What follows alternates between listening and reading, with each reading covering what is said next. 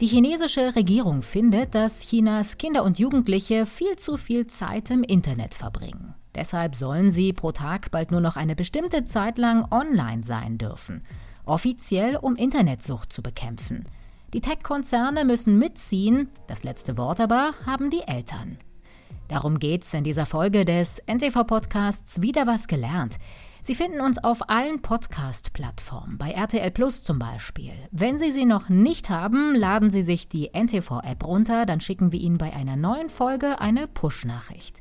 Ich bin Caroline Amme. Hallo! Livestreams und Videos gucken, durch Urlaubsfotopostings scrollen oder mit Freunden chatten. Das dürfen Chinas Kinder und Jugendliche bald nicht mehr unbegrenzt tun. Die chinesische Internetaufsicht plant, ihre Zeit im Internet zu begrenzen. Sie will einen minderjährigen Modus einführen. Sollte der tatsächlich Gesetz werden, dürfte kein Chinese oder Chinesin unter 18 Jahren ein Smartphone oder ein Tablet länger als zwei Stunden pro Tag benutzen. Sie können zwar die Apps aufmachen, sehen dort aber keine Inhalte mehr, hat mir Antonia Hamaidi gesagt. Sie ist Analystin beim Mercator Institute for China Studies. China hat schon seit einigen Jahren immer mal wieder bestimmte Restriktionen in Bezug darauf, was Kinder und Jugendliche mit Handys oder mit bestimmten Apps machen dürfen. Das heißt zum Beispiel, das chinesische TikTok hat Beschränkungen, dass wenn Kinder und Jugendliche das bedienen, es nach zwei Stunden erstmal ausgeht. Es gibt dann Beschränkungen am Wochenende ein bisschen länger, unter der Woche ein bisschen kürzer. Diese Beschränkungen sollen jetzt möglicherweise auch auf andere Handy-Tools gehen, wobei es sich nach allem, was wir wissen, nur auf Internet-Handy-Tools beschränkt. Also es soll nicht darum gehen, dass man nicht telefonieren kann oder vielleicht auch keine SMS schreiben kann, sondern es soll genau darum gehen, dass man eben nicht in der Lage ist, seine Zeit zu verschwenden als Kind oder als Jugendlicher so stark. Die konkreten Pläne der chinesischen Führung sehen so aus, 16- bis 18-Jährige dürfen Smartphones und Tablets maximal zwei Stunden täglich benutzen, 8- bis 16-Jährige eine Stunde pro Tag und unter 8-Jährige maximal acht Minuten täglich.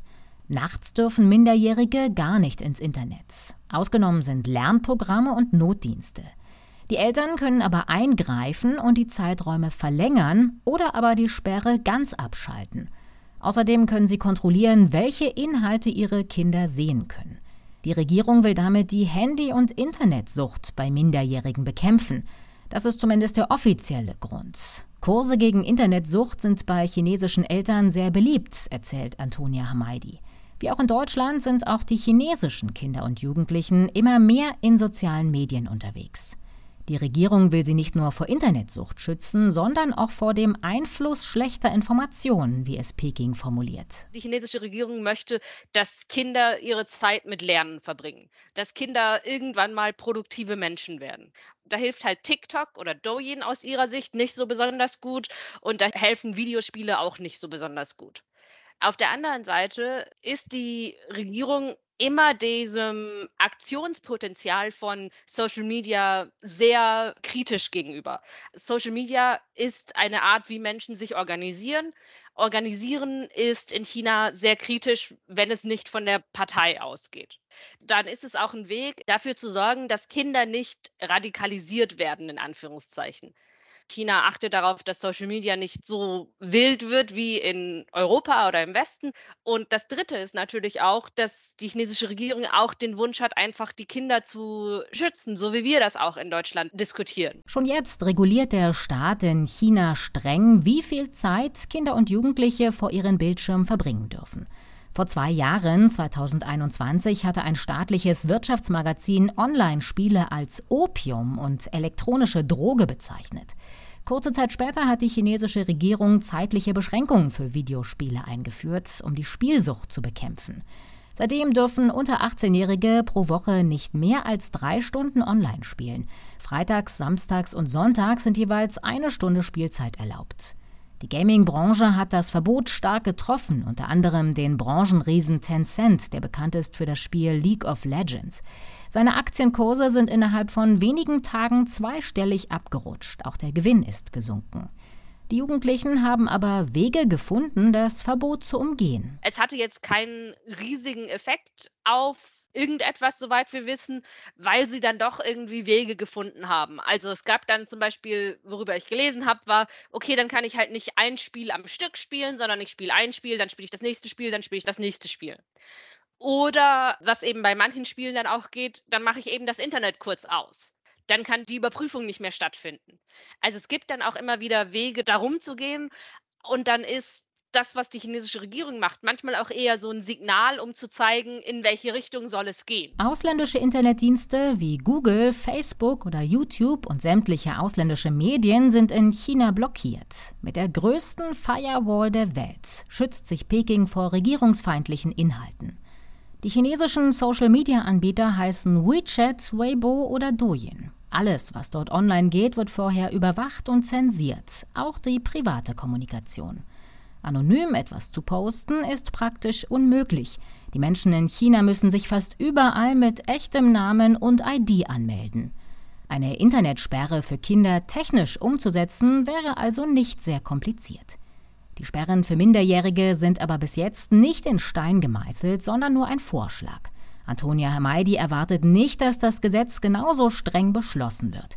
Wenn es aber durchgeht, haben die Internetkonzerne keine andere Chance, als mitzuziehen, sagt die Expertin. Zumindest offiziell. Was sie natürlich jetzt alle versuchen, ist, das Gesetz ein bisschen auszuhöhlen oder in der Praxis ein bisschen anzupassen oder vielleicht dann auch mit den Entscheidungsträgern zu sprechen. Eine Option ist, wir geben nicht mehr personalisierte Dinge, sondern wir geben nur noch Standarddinge in dieser Zeit. Oder eine andere Option ist auch oft, dass man sagt, wir machen jetzt acht Minuten oder zehn Minuten oder zwei Stunden. Und danach machen wir es so langsam, dass Leute es nicht mehr bedienen möchten, weil dann halt der psychologische Effekt angenehmer ist, als jetzt irgendwie, es ist verboten.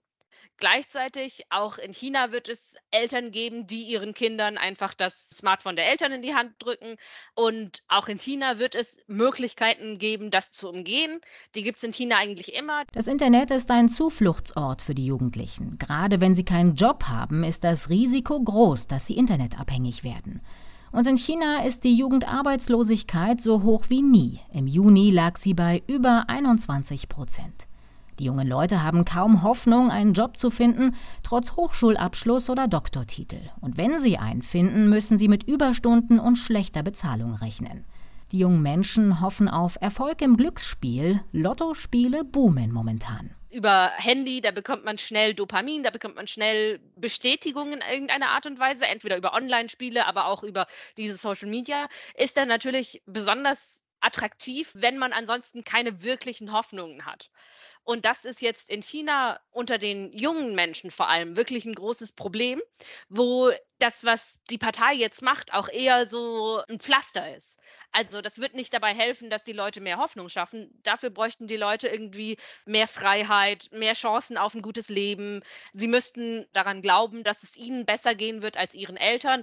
All diese Sachen müsste es geben. Zumal die Internetsperren wegfallen, sobald die Jugendlichen 18 Jahre alt werden. Und für Erwachsene wird die chinesische Regierung sie eher nicht durchsetzen. Der Protest wäre riesig. Ich danke Ihnen fürs Zuhören. Diese und alle anderen wieder was gelernt Folgen von NTV finden Sie überall, wo es Podcasts gibt. Abonnieren und bewerten Sie uns gern. Und Sie können uns auch gern schreiben an podcasts.ntv.de, wenn Sie Anmerkungen haben oder Fragen oder auch wenn Sie ein Thema haben, worüber wir mehr herausfinden sollen. Ich bin Caroline Amme. Bis zum nächsten Mal. Tschüss.